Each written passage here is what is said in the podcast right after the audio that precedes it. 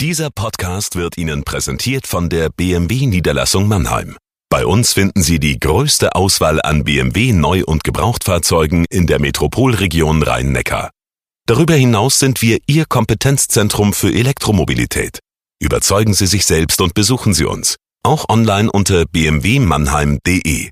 Wir heißen Sie herzlich willkommen. Und jetzt viel Freude beim Zuhören.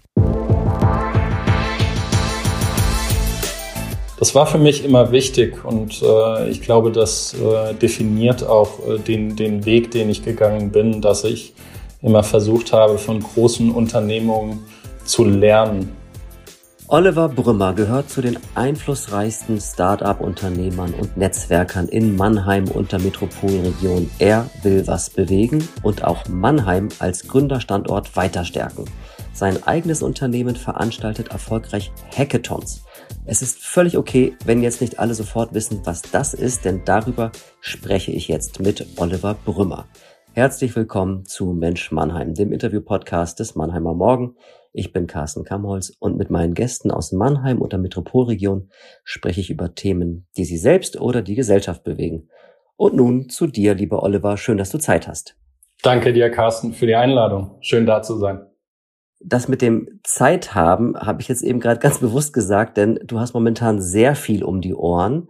Gib uns doch mal einen kleinen Einblick in deinen Alltag, in dein Unternehmen äh, der Hackathon Company. Was machst du da? Sehr gute Frage zu Beginn, ähm, gerade weil wir in auffühlenden Zeiten sind und sich natürlich einiges um uns bewegt. Äh, ich fange vielleicht mal mit der Situation vor Covid an, äh, die für uns als Unternehmen sehr relevant war, weil wir ein Unternehmen sind, was hauptsächlich physisch gearbeitet hat.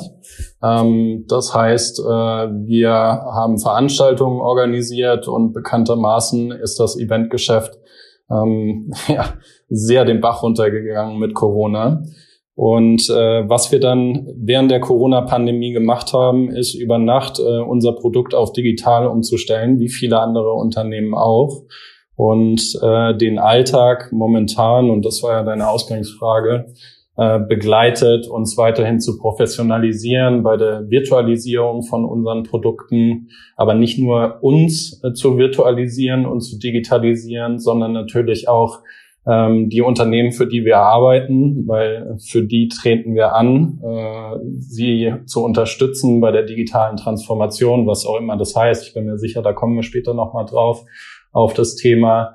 Ähm, aber letzten Endes, äh, wie können wir mit der Krise umgehen und äh, wie können wir diesen Schmelztiegel oder dieses Brennglas, äh, was die Pandemie über den Bedarf für Digitalisierung für jedes Unternehmen verursacht hat, äh, jetzt nutzen mit unseren Kunden. Das bestimmt den Alltag aktuell. Wir werden gleich darüber sprechen, wie ihr das tatsächlich alles macht, wie ihr den Unternehmen genau helft. Ich würde gern mal ein paar Jahre zurückgehen damit wir ein bisschen mehr darüber erfahren, wie du der geworden bist, der du jetzt bist, Gründer zu werden. War das immer dein Plan? Oh, ich glaube, es ist schwer in meiner Generation den, den Plan zu haben, Gründer zu werden. Ähm, ich bin 2011 von der Uni gekommen und damals war dieses Thema Entrepreneurship, Gründertum noch nicht so verankert in Deutschland, wie es, glaube ich, heutzutage ist. Äh, ich kann mich noch gut erinnern, äh, Business School, Absolvent, äh, von der guten Uni, was machst du da? Entweder du gehst in die Beratung oder du gehst ins Investmentbanking. Und ähm, erst in den letzten Jahren ist eigentlich das Thema Gründung so richtig en vogue geworden. Ich habe mich aber immer dafür interessiert, eigene Projekte von Anfang bis Ende umzusetzen. Das war mir immer ganz, ganz wichtig und auch unterschiedliche Perspektiven äh, auf das Unternehmen kennenzulernen. Das heißt, äh, wenn wir von der Organisation sprechen, äh, wie ist die Finanzfunktion aufgestellt, wie passiert Controlling, wie passiert Marketing, wie passiert Sales, also eigentlich einen äh, sehr gesamtheitlichen Überblick über das Wesen einer, ja, eines privaten Unternehmens zu bekommen.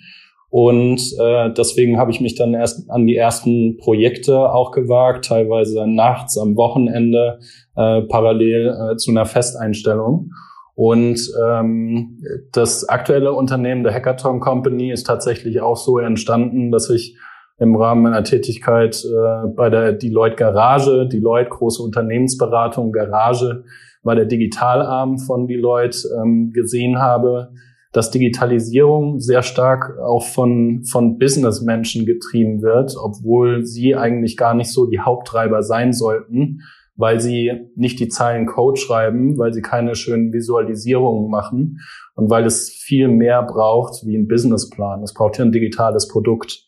Und ähm, dann ist mir gekommen, dass ich irgendwo in den USA äh, das Thema Hackathon äh, gesehen hatte, was in den USA, wie bei vielen anderen Themen auch, schon äh, viel früher ähm, ein sehr großes Thema und ein schönes Veranstaltungsformat war. Und ähm, dadurch, äh, da kommen wir bestimmt später auch noch, dass ich hier in der Region ähm, zu Hause bin. Ich bin gebürtiger Mannheimer und äh, mich der Metropolregion äh, sehr verbunden fühle und auch im Vorfeld schon Kontakt zu einigen Großunternehmen hier in der Region hatte, habe ich dann gedacht, Mensch, das wäre doch ein schönes Format, um die Unternehmen hier in der Region äh, zusammenzubringen, was sie ja in unterschiedlichen äh, Ecken schon sind, über die, die äh, verschiedensten Gremien, die es in der Region äh, gibt.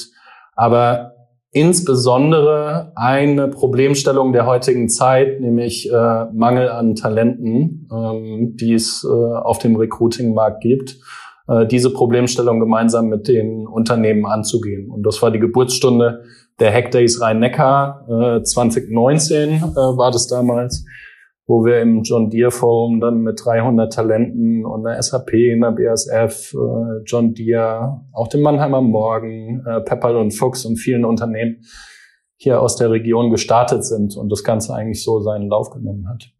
Wie lange warst du denn überhaupt angestellt, bevor du diese eigene Firma gegründet hast?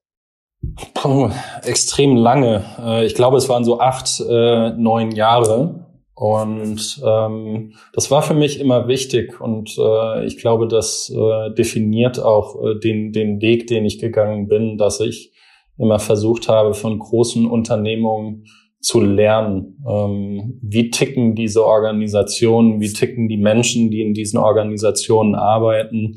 Ähm, wie äh, etablieren diese Organisationen Handelsbeziehungen?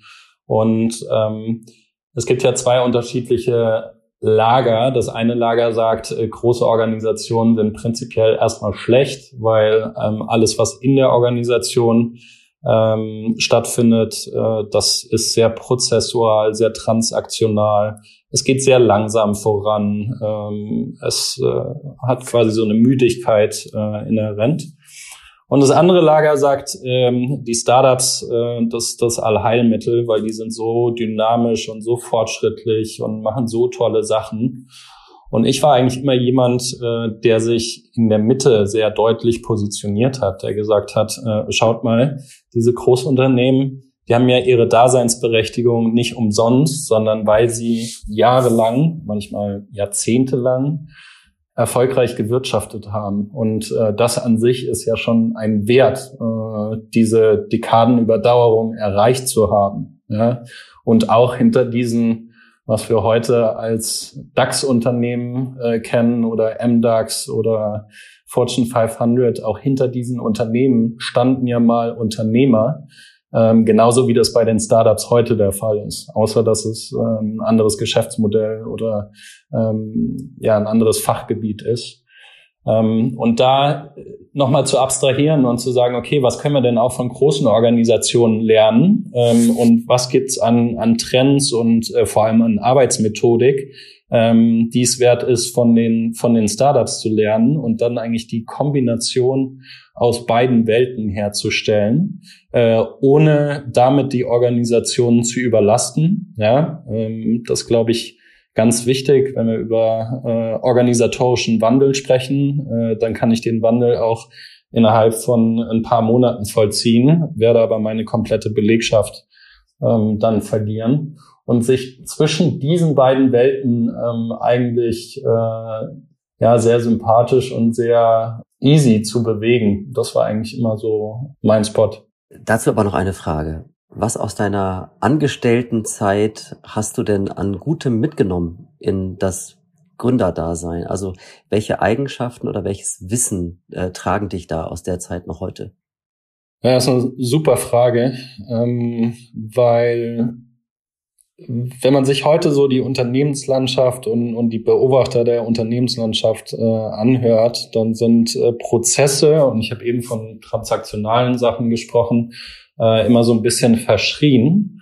Aber ähm, wenn ich mir jetzt äh, unser eigenes Unternehmen anschaue, dann äh, wirst du irgendwann an den Punkt kommen, wo du einfach ähm, Routinen, Workflows, Prozesse und Standardisierung einführen musst, weil ansonsten ist repetitive Arbeit ähm, beziehungsweise Dinge werden neu erfunden und äh, das sorgt natürlich, und da spricht jetzt der BWLer in mir, das sorgt natürlich für erhebliche Ineffizienzen und äh, das Rad wird jedes Mal neu erfunden. Und da haben große Organisationen natürlich schon einen Vorteil, dass es äh, einige Sachen gibt, äh, die die müssen gar nicht neu erfunden werden, sondern äh, die können nach einem bestimmten Workflow passieren. Ähm, und äh, darum beneide ich äh, in, in, in der jungen Unternehmensgeschichte große Organisationen schon, dass, äh, dass es eben Sachen gibt, über die man gar nicht mehr sprechen muss, sondern äh, die sind so, die sind eingeschliffen, die funktionieren und ähm, äh, da gibt es kein, keine Notwendigkeit der Änderung. Auf der anderen Seite äh, ja, kommen wir gleich zur anderen Seite. genau, und jetzt kommen wir zu eurem Unternehmen, also zu deinem Geschäftsmodell. Was zur Hölle äh, sind genau diese Hackathons und warum werden sie gebraucht und vor allem, wer braucht sie? Ich glaube, ähm, es gilt erstmal zu unterscheiden zwischen ähm, Hackathons mit äh, externen Talenten, also mit Talenten, ähm, die aktuell an der Universität studieren oder von Hochschulen kommen oder auch äh, Menschen, die schon ein paar Jahre im Beruf sind und die einfach Lust auf eine Problemstellung haben. Ja? Und genau diese Leute äh, versammeln wir äh, bei unseren Hackathons. Und dann geht es natürlich um zweierlei. Zum einen gute Lösungen zu finden für die Problemstellung, äh, die Unternehmen mit reinbringen. Ähm, und deswegen auch äh, das Beispiel von vorhin nochmal aufgegriffen bei den Hackdays äh, Rhein-Neckar 2019 äh, gab es beispielsweise John Deere, da ging es um äh, die Vernetzung äh, von den Traktoren von John Deere, was kann man mit den Daten machen, äh, die erzeugt werden, wie kann man die äh, smart zusammensetzen, welche Muster kann man da ähm, raus entdecken. Und äh, diese Problemstellung natürlich auch gepaart mit dem Kennenlernen äh, der Talente da draußen für die Unternehmen. Also nochmal Stichwort Recruiting und äh, Personalmangel und äh, die Zusammenführung dann von den beiden Welten, also von den Talenten und äh, den großen Unternehmen, die natürlich äh, diese Talente aktuell bitter nötig haben und auch neue Profile. Und ich glaube, das ist ganz, ganz wichtig zu verstehen, ähm, dass es um das Aufreißen eines neuen Recruiting-Marktes geht. Äh, und äh, viele Unternehmen, ich weiß damals noch, ähm, wie wir bei Deloitte die ersten User Experience Designer angestellt haben, ähm, wie ich, ich bei einer Billfinger Digital, wo ich im Anschluss gewirkt habe, ähm, auch die erste User Experience Designerin äh, angestellt habe. Das sind einfach Rollenprofile, die sind neu. Ähm, und die finden aktuell den Weg oder haben schon gefunden zum größten Teil auch in die große Unternehmen, äh, obwohl sie eher aus dem Startup-Bereich sind. Und ähm, da setzen wir an. Ähm, das ist das Format Nummer eins des externen Hackathons und Format Nummer zwei ist der interne Hackathon, ähm, wo wir den organisatorischen Wandel darüber treiben, dass wir über eine digitale Plattform, die wir aufsetzen im Unternehmen, also nehmen wir beispielsweise äh, Mannheimer Morgen wieder ähm, oder vielleicht noch weitreichender ein grenzüberschreitendes Unternehmen wie die BASF, äh, die ja viele lokale Niederlassungen hat in der ganzen Welt. Äh, wir setzen eine digitale Plattform auf, bringen die Mitarbeiterinnen und Mitarbeiter auf diese Plattform. Es gibt eine übergeordnete Problemstellung. Das Unternehmen, die BASF, ähm, gibt den Kolleginnen und Kollegen äh, etwas Zeit, um sich mit dieser Problemstellung auseinanderzusetzen. Und äh, es werden neue Teams formiert. Und darum geht's eigentlich bei den internen Hackathons, dass du sagst, äh, du durchbrichst Silos, du äh, durchbrichst Grenzen, äh, du arbeitest äh, grenzüberschreitend, funktionsüberschreitend. Und was wir dann noch tun, ist, wir supplementieren zum einen Methoden und, und Tools, also wir bringen neue, ähm, neue Arbeitsweisen mit rein Und äh, wenn jetzt beispielsweise bei, bei der Erstellung, es geht immer um digitale Lösungen, wenn ähm, dort Designer fehlen, ja, oder oder äh, Entwickler, dann äh, sind wir auch teilweise äh, dazu aufgefordert, diese von außen noch mit reinzubringen, so dass wir da in einem, in einem Hybridmodell unterwegs sind. Aber im Prinzip sind interner und externer Hackathon äh, die Hauptformate. Welche Firmen, welche Branchen legen Wert auf diese Dienstleistung, die ihr da anbietet? Und welche sollten es vielleicht noch tun? Eigentlich alle. Äh, wir sind äh, sogenannte industrieagnostisch unterwegs, also ähm, die Betrachtung von Digitalisierung ähm, innerhalb der Hackathon Company ist ähm, funktionsübergreifend ähm, weil wir der festen Überzeugung sind, dass äh, digital in jeder Funktion, in jeder unternehmerischen Funktion, egal ob das Finance ist oder das Projektgeschäft oder HR, äh, seine Daseinsberechtigung hat. Und ähm, insofern ist auch äh, jede Branche äh, relevant für uns. Und das zeigt sich auch in der Unternehmenslandschaft mit, äh, mit der wir bis dato zusammengearbeitet haben. Das geht von einer Daimler über eine Heidel Zement, äh, über eine BASF, über eine Bayersdorf, über eine Pfalzwerke, also alle möglichen Industrien. Und äh, das zeigt vielleicht auch ein bisschen unsere Denkweise, dass äh, wir sehr problemstellungsorientiert vorgehen ähm, und äh, uns dann überlegen, okay, welche Ressourcen benötigt es, ähm, um diese Problemstellung zu lösen, im Gegensatz zu, okay, wir wissen die Antwort äh, zu der Problemstellung, sondern es geht eher darum, die richtigen Ressourcen an den Tisch und in eine Art Schnellkochtopf zu bringen, äh, wo dann auch relativ schnell äh, eine coole Lösung entwickelt werden kann zu der Problemstellung. Es gibt ja einen aktuellen, sehr schönen Anlass, warum wir jetzt äh, zusammen hier diesen Podcast aufnehmen, denn die Hackathon Company gehört zu den Gewinnern des diesjährigen Mannheimer Existenzgründungspreises Maxi. Herzlichen Glückwunsch dazu schon mal. Danke, danke. Das ist ja ein Preis, der euch Aufmerksamkeit bringt, auch äh, das Selbstbewusstsein für weitere Schritte stärken könnte. Wie sehen denn diese Schritte aus? Ja, es ist schön, dass du einen Maxi ansprichst, weil äh, das war natürlich ein, ein, großes Lob an die Arbeit äh, vom gesamten Team. Und äh, für mich ist das der Wert, der gar nicht in, in Zahlen aufzuwiegen ist oder in Preisgeld.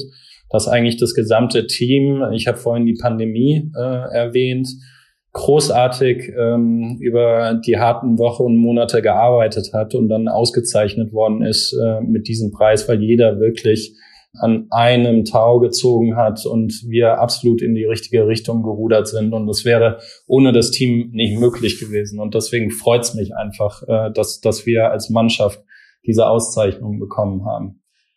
Was, was heißt es jetzt für die Zukunft für uns? Ähm, Natürlich ist sehr viel mehr Aufmerksamkeit äh, auf das Unternehmen gelenkt worden. Das merken wir aktuell. Das kommt uns sehr zugute, insbesondere in der Region Rhein-Neckar, wo wir, glaube ich, ohnehin äh, schon eine ganz gute Marktdurchdringung hatten, aber der Maxi jetzt natürlich hilft. Und was entscheidend sein wird, ist, ist dass wir jetzt diesen Schwung aus der Metropolregion aus Mannheim mitnehmen können, um uns weiter im deutschen Markt äh, zu verankern und auch auszubreiten. Weil was wir schon merken, ist natürlich eine Zentrierung auf die Region. Ähm, da kennen uns viele, da arbeiten auch viele mit uns zusammen.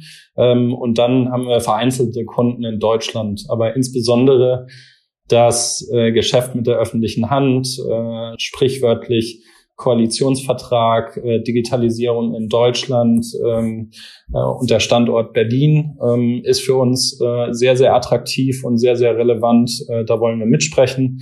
Äh, wir hatten mit Dorothee Bär, der ehemaligen äh, Digitalisierungsministerin, äh, schon mal eine Schirmherrin, äh, die eben aus dem Kanzleramt kam, haben auch schon das ein oder andere kleine Projekt ähm, fürs Kanzleramt gemacht, aber wollen äh, sehr viel mehr in den öffentlichen Sektor rein.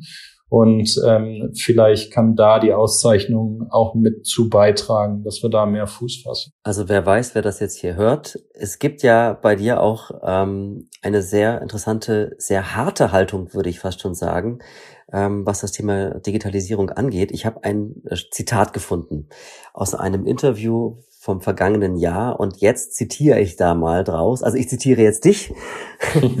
Und zwar, es geht los. Aus meiner Erfahrung in verschiedenen etablierten Unternehmen wird die Digitalisierung nur gepredigt, nicht verwirklicht. Einerseits wird nicht bedacht, dass die Digitalisierung ein Faktum ist. Sie schreitet jeden Moment voran, egal ob man sie befürwortet oder kritisch beäugt. Wen die Digitalisierung scheinbar noch nicht betrifft, wird sie in Zukunft umso deutlicher treffen. Mit Sicherheit.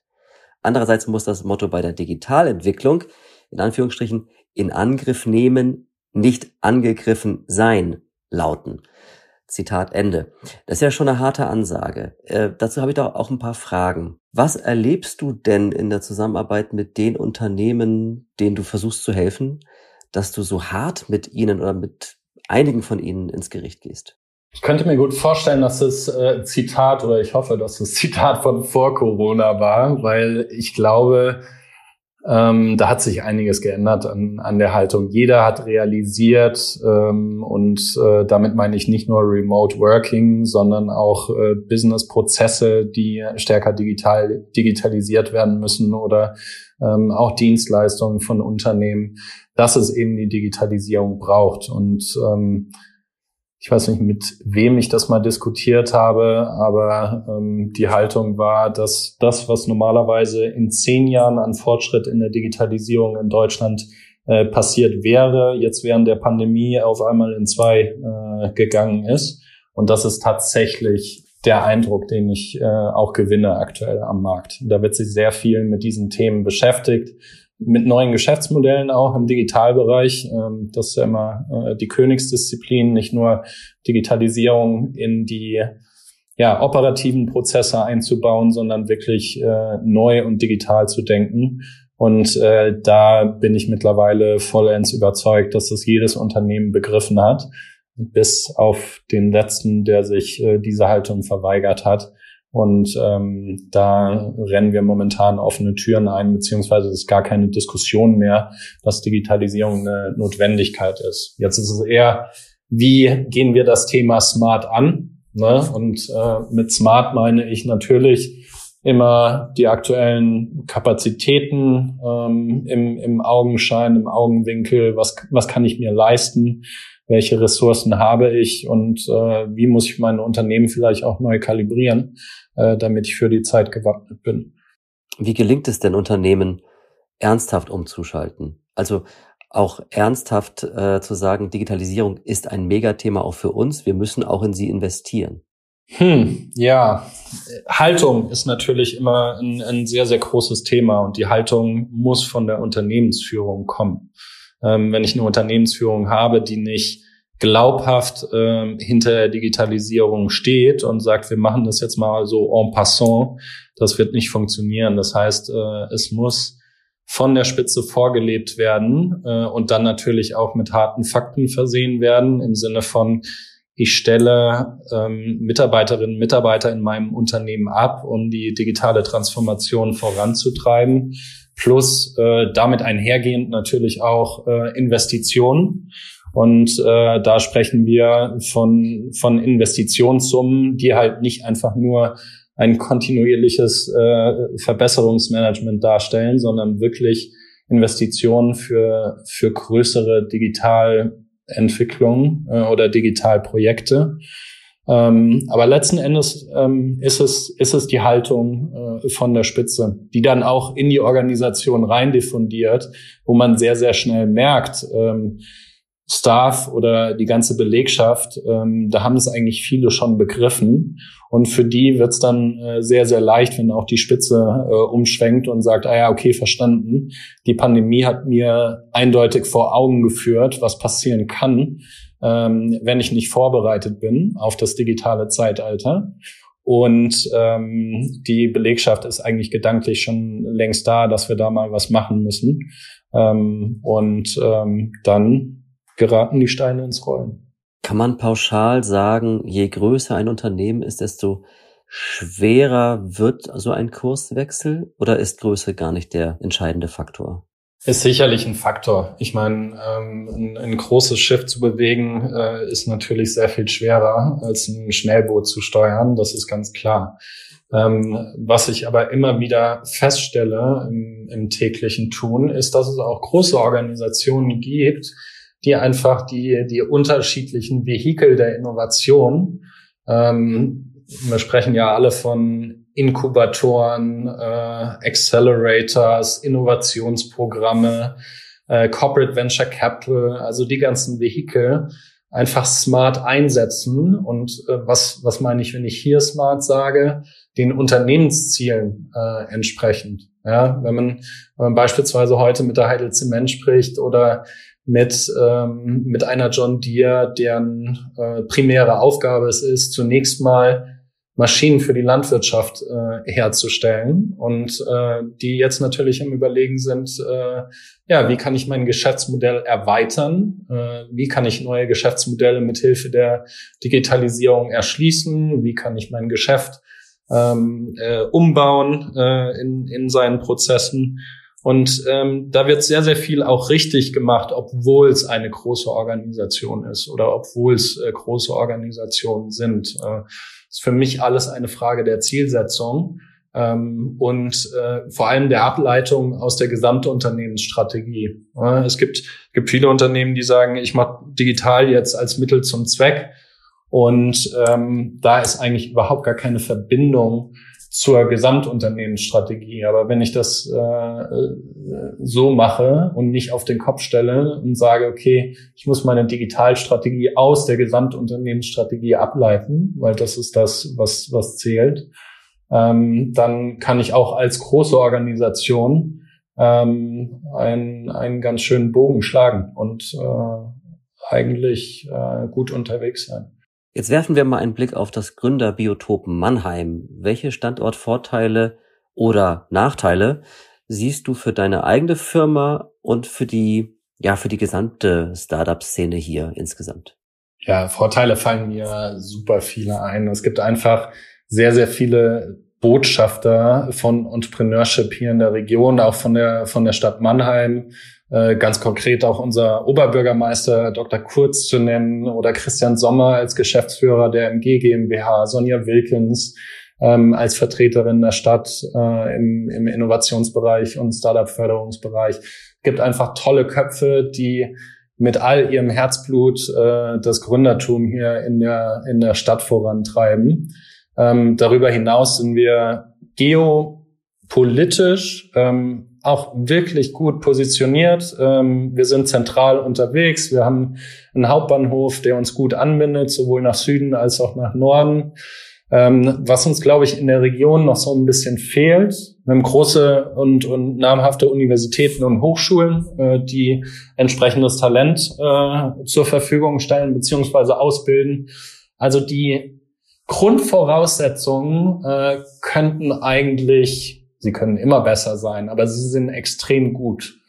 Und was uns fehlt, ist so eine gewisse Bündelung, äh, dass wir die Stadt Mannheim nicht nur als Stadt Mannheim begreifen, sondern dass wir den übergeordneten Rahmen spannen der Metropolregion. Weil ich glaube, wenn man mal einen Blick nach Heidelberg wirft, ähm, wo Nicole Huber mit äh, Herrn, Herrn Professor Witzner sehr gute Vorarbeit mit einer mit einer Partnerschaft äh, Palo Alto Heidelberg gelegt hat, ähm, wo auch sehr viel Technologiefirmen angesiedelt sind, ähm, wo natürlich Ausgründungen aus äh, den ganzen akademischen Institutionen in Heidelberg, Uni Heidelberg, das EMBL, äh, Max Planck Institut etc.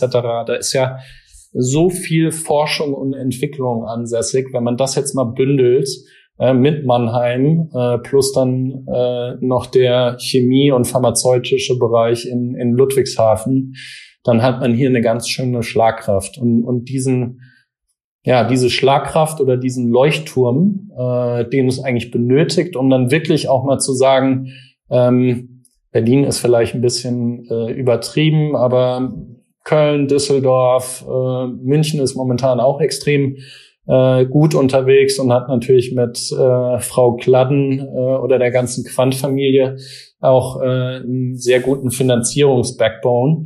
Aber wenn man das mal alles bündelt und sagt, äh, die, die ganzen Unternehmen, die hier sind, äh, die tun sich zusammen äh, mit ihrer B2B-Expertise, dann haben wir hier ein ganz schönes Cluster. Aber das zerklüftet momentan so ein bisschen.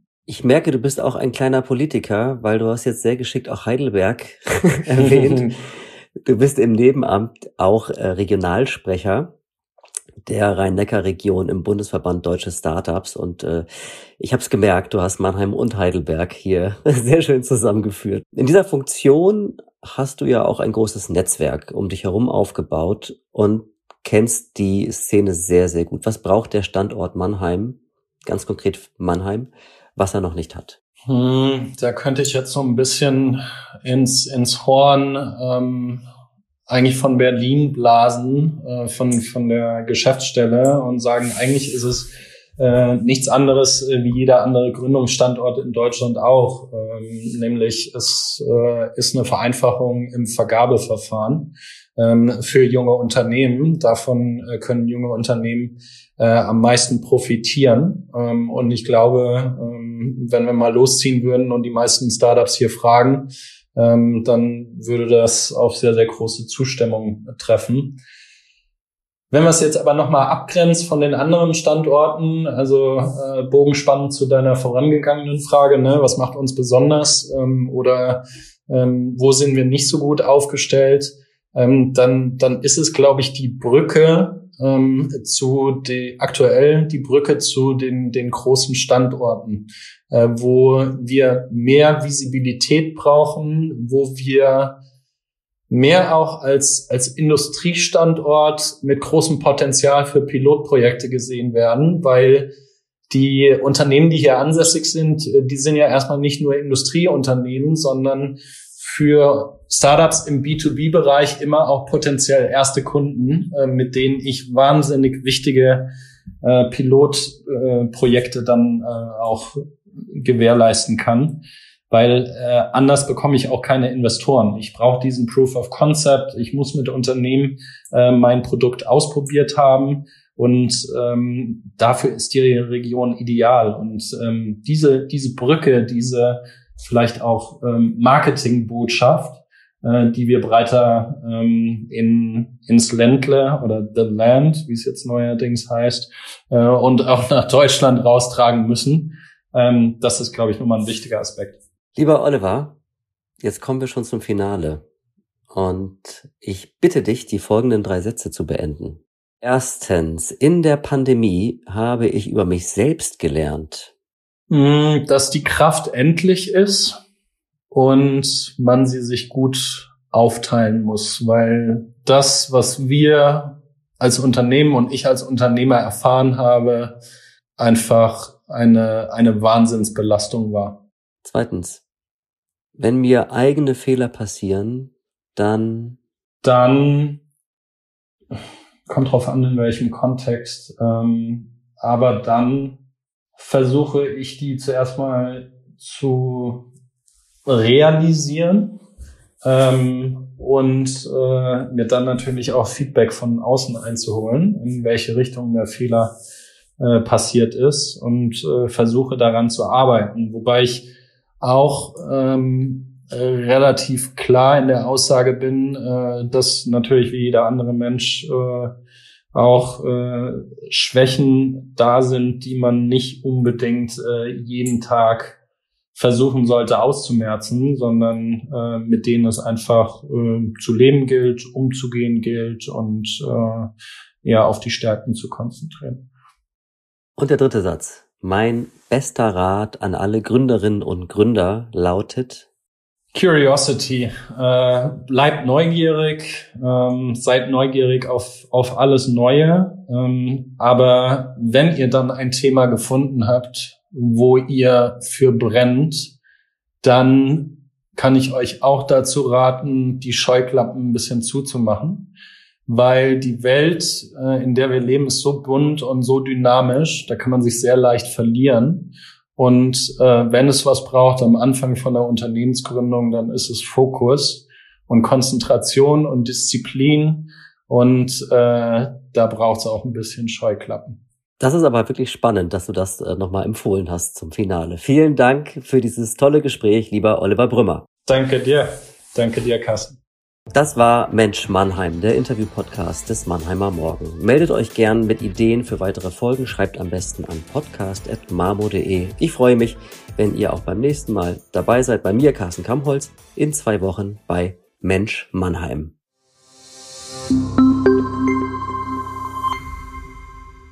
Ein Podcast des Mannheimer Morgen.